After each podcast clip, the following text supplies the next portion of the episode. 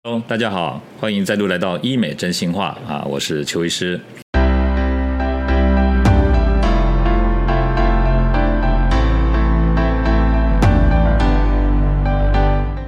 今天哈要跟大家来谈谈啊，这个韩国女团的美丽秘密。那啊我们今天要谈的就是说，那这些女生啊，大家看她们很漂亮哦，到底啊她们脸漂亮在什么地方，有什么特色哈？我们办公室的小朋友呢，给我准备了四个哈，现在最当红的这个韩国女团的成员哈。呃，第一个是周子瑜哈，她是 TWICE 的成员啊，这个我们台湾台南人啊，其实我们也很光荣哈。另外一个是 BLACKPINK 的成员叫做 Lisa 啊，她是一个泰。国裔的到韩国去发展的一个女艺人啊，也是很漂亮啊。再来就是韩国少女时代的成员叫泰妍，泰妍她的脸也蛮漂亮的，有特色哈。第四位呢，就是一个韩国的创作歌手啊，叫做 IU 啊。IU 的脸型啊，跟其他前面这三位又有点不一样，各自有各自的特色。我们以前常讲说韩国的女艺人或者女生哈，她们整完以后啊，好像满街都是姐妹哈，看起来大同小异。但是刚刚讲的这四位啊，其实她们是有一些自己的特色哈。好，那我们今天呢，就是跟大家分析看看哈，就说这些韩系美女啊，她们脸部到底跟这个一般漂亮的女生有没有什么不一样的地方哈？各位呃听众朋友呢，如果你们去过韩国哈，就说如果你去观察韩国的国小学生或国中的学生，男生女生都有，你会发觉哈，其实啊，他们在没有整形之前哦，其实韩国人并不好看，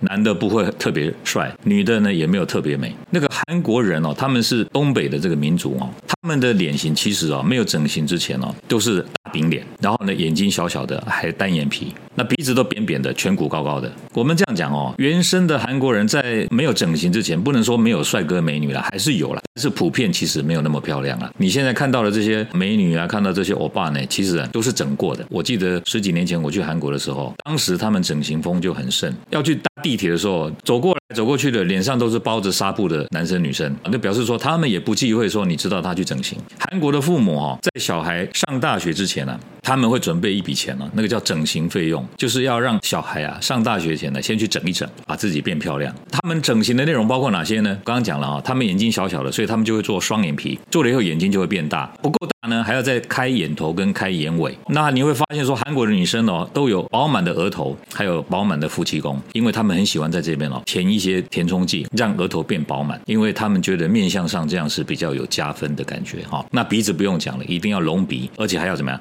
缩鼻鼻翼，把鼻翼缩小。那跟下巴呢？如果说太宽太大，一定是要削骨。你看那韩国削骨很厉害，咬合不正的啊，下巴很突出的那个叫后倒护斗啊。他们经过这个削骨之后啊，哇，变成正常以后就变得很漂亮哦。好，那鼻子有一个特色哈，韩国女生不只是山根要垫高哦，而且还要变细哦，变窄，同时呢鼻头要变小，翘翘的。那鹅蛋脸是一定要的。还有一点大家都没有注意到，就耳朵他们也常整形。这一点哦，在台湾哦。比较没有受到重视，为什么？我们台湾哈，其实有很多艺人哦。如果你们仔细看的话，你会发觉这些艺人都有招风耳，就是所谓的那种老鼠耳朵。从正面看，耳朵露出来很明显，这样子，你像老鼠、蝙蝠的那种感觉哈。韩国人他们会注重这个耳朵跟脸的比例的协调，所以如果有招风耳的话，他们也经常把它整成比较正常的耳朵。整个来结论说的话呢，就是韩系美女有个特色啦，就是鹅蛋脸，然后呢饱满的额头、饱满的夫妻宫、开过眼头或眼尾的眼睛，然后会有双眼皮。高高细细的鼻梁，小小翘翘的鼻头，还会有饱满的苹果肌跟丰满的嘴唇，耳朵的角度是刚刚好的哈。好，那么韩国常见的手术啊，还有这些脸部的这个疗程呢，他们是怎么样来整成刚刚我讲的这些特色哈，这些特点哦？其实啊，都可以用各种美容医学的方法来达成这样的一个效果哈。首先我们看这个额头跟夫妻宫哈，额头跟夫妻宫啊，就是要把它变饱满，变饱满就是要怎么样？要填充。那填充的东西呢，可以填充自体脂肪。也可以填充玻尿酸或者填充其他的填充剂。当然呢，也有人啊，就是用手术的方式啊，在额头跟夫妻宫这边呢，放一个硬的那种假体，塞在这个骨头的上方跟肌肉的下方。当然，那个创伤是比较大一点哦。那种假体呢，也会产生一些假体的一些问题。有时候装了以后啊，会感觉整个额头皮肤是钝钝的哦，就是没有感觉。那不过假体的好处是说放上去以后啊，比较不用就担心它消掉的问题哦，它就是会一直在那个地方，不会引起夹膜或引起免疫排斥反应哦，这是有可能的哈。另外一种就是填自体脂肪或玻尿酸，填玻尿酸呢步骤呢其实不难的哈，但是呢，因为你们知道哈，这个额头这边有一些血管呢，所以填玻尿酸的时候要有医师的经验技术要好一点哦，才比较啊安全一点。但是玻尿酸呢，过一段时间会消掉哦，可能维持一两年，消掉以后还在打。如果说你不希望这个反复重复施打的话呢，你就可以考虑用自体脂肪。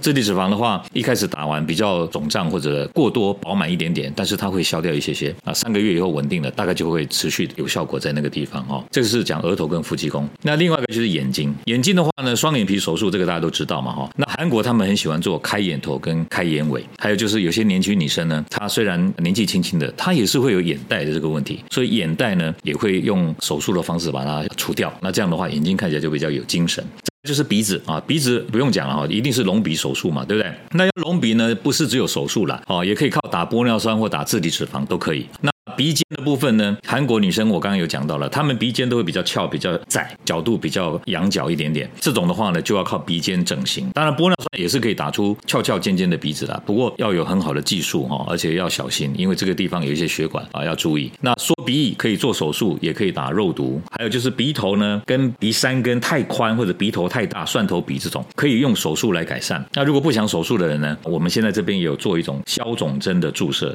消肿针不是消脂针哦，因为这个地方没有什么脂肪，所以打的是一种类似像可以让疤痕缩小那种成分的针剂啊，可以在这边微微量的打一下呢，鼻头跟鼻三根啊就会缩的比较漂亮啊啊，这是不想开刀的人可以用这个方法。嘴唇要变饱满的话呢，可以打玻尿酸，也可以打自体脂肪。不过呢，邱医师的经验啊，嘴唇打玻尿酸效果相当好，而且可以维持蛮久的时间哈。韩国也有人用假体来封嘴唇啊，不过整个手术过程看起来蛮可怕的，比较少人在用。最后讲耳朵，耳朵整形就可以改善招风耳，还有就是脸型跟下巴，脸型跟下巴的话呢，如果是骨头的部分就要削骨，如果是肌肉的部分呢，就可以打肉毒让它缩小。所以这个就是告诉大家说，其实啊，要变成像韩国美女这么漂亮哦，其实并不难。那接下来啊，邱医师要跟大家谈的就是说，韩国哈，刚刚有提到说呃，嗯，要进大学前，父母都会帮小孩准备一笔整形费用哈。那不仅如此哦，现在韩国人还流行那种就业整形。就业整形就是说，他离开学校要去职场上班的时候，他们呢也比较流行说，哎，去整一下哦，让自己啊变得女生漂亮，男生帅气啊。他们认为说啊，这样对于求职啊有很大的帮助。那有人就问我说，邱医师，你的看法是怎样哈？那其实我坦白跟大家讲哦，其实我赞成。我连我女儿哦要进大学之前呢，我也是啊把她变美一点。我的立场是哈，他们上了大学要交男朋友，对不对？如果你今天其貌不扬，可能没有很多男生喜欢你。那么好不容易有一个男的喜欢你呢，你可能啊就没有选择性的，就只好接受这样的找到的男友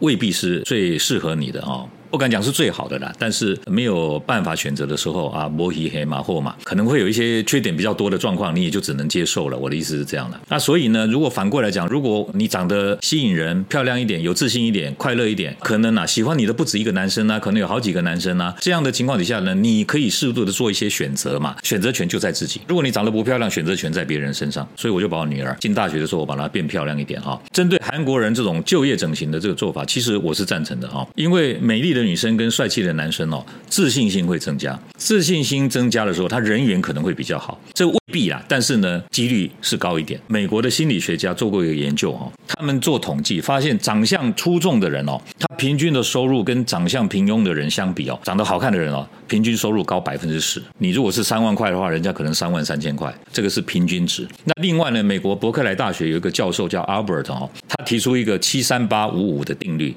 七三八跟五五。这三个数字加起来是一百，就说我们给人的第一印象占的比例分数的高低哈，七就是百分之七，百分之七是什么呢？就是你讲话的内容啊，你很会讲啊，很有学问啊，那你这个七分你得的比较高。另外三十八什么意思呢？就是你讲话表达的方式，比如说你的声音很好听啊，讲话很温柔啊，对不对？男生很有磁性啊，女生很娇媚啊，或者说好听很柔和的感觉，你呢这个三十八分呢，你就会得的比较多，最多分是五十五，五十五是什么？你的外表，就说一个长得好看的男生或女生一站出去哦，他即便不讲话哈，五十五分了就比你高了。那如果再加上他表达的方式不错，讲的东西有内容，哇，他得到的总体的分数就会特别的高，所以他呢就拥有了选择权，不会说选择权在别人的手里。那这是我们从心理学的角度来看的哈。所以如果你问我说就业整形到底有没有必要，我是觉得哈，不是说一定得整的啊多帅或多美，不是这样子讲啊。你不是说要整到像网红那么那么帅气那么美丽，不需要了。但是如果自己有一些缺点，影响到你的自信心，比如说你觉得你鼻子很塌，或者你觉得你的嘴巴嘴唇不好看，牙齿不好看，你跟人家讲话的时候一笑就会用手去遮嘴巴，代表说你对这个地方的自信是不够的。我是建议你，你可以去矫正一下你的咬合，微微的调整一下，其实啊是无可厚非了。这是我给大家的建议。好，最后啊，跟大家谈谈哈。有人问我说啊，有一些人哈会特别想跑去韩国做整形哈。那问邱医师说有什么建议？好，我先讲我的感觉哈。你知道邱医师这一辈的人哦，我们大概是在一九六几年到一九七几年之间出生的嘛。我们对韩国的印象其实并不觉得说韩国有比台湾好多少。我在念大学的时候，大概在二零零零年之前，那个时候啊，其实韩国严格讲起来比台湾还乱，因为我们经常从电视新闻看到说朴正熙是时代啊，或者什么他们那些专制独裁者的时候，哇，那个大学生为了争民主、争权利啊，都跑到街上示威，然后都跟警察、抗暴警察呢对抗，然后呢，大学生都在那边丢汽油弹啊，韩国整个就是感觉很乱的感觉哈。所以你看，我医学院是在一九八七年毕业，然后我在医院受训，受训到一九九五年，我离开医院自行创业。在我的医师养成过程当中哦，你你们知道吗？当年哦，韩国为了学所谓显微手术哦，还派了很多医生到长庚医院去接受整形的显微手术的训练。二零零零年以前呢，其实韩国的医疗技术跟整形水准其实没有比台湾高。那现在为什么会好像感觉说，哎，什么韩国好像比较超越台湾呢？其实他们比较占优势的一点哦，是因为韩国哈从韩战以后哦。一直有美军的驻军，那台湾的不是？台湾是从一九七一年退出联合国，最后一个美军撤离台湾哦，是在一九七九年的五月份。所以从那个时候开始呢，一九七九年以后，台湾就没有美军了。大概二零零年之间有二十一年的时间，中间是一个断层。因为我们现在讲哦，从我们美容医学的这个全世界的技术水准来看，医美技术最棒的还是在美国跟法国。韩国因为有美军的驻军的关系啊，美军里面的军医哦也会带进韩国一些新的医疗的技术，所以他就。提升了韩国的医美的技术，那同时呢，也提升了韩国医师的英文的水准。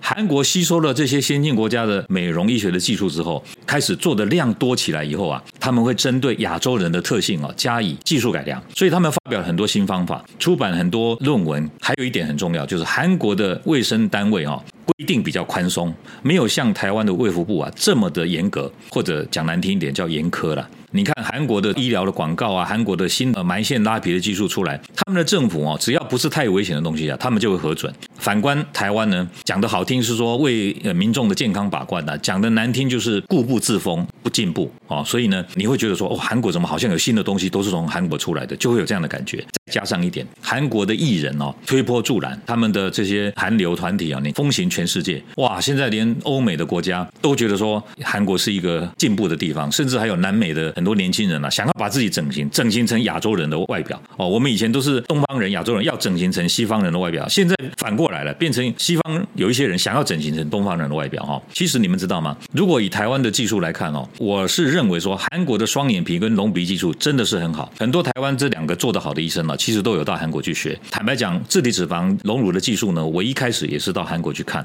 但是从二零零零年一直到现在，快接近二十年了。我认为啊，我们台湾自体脂肪隆乳的技术呢，其实。不会输给韩国，特别是只要台湾的紧身诊所邱医师在的话呢，台湾的自体脂肪隆乳技术呢，绝对会比韩国好。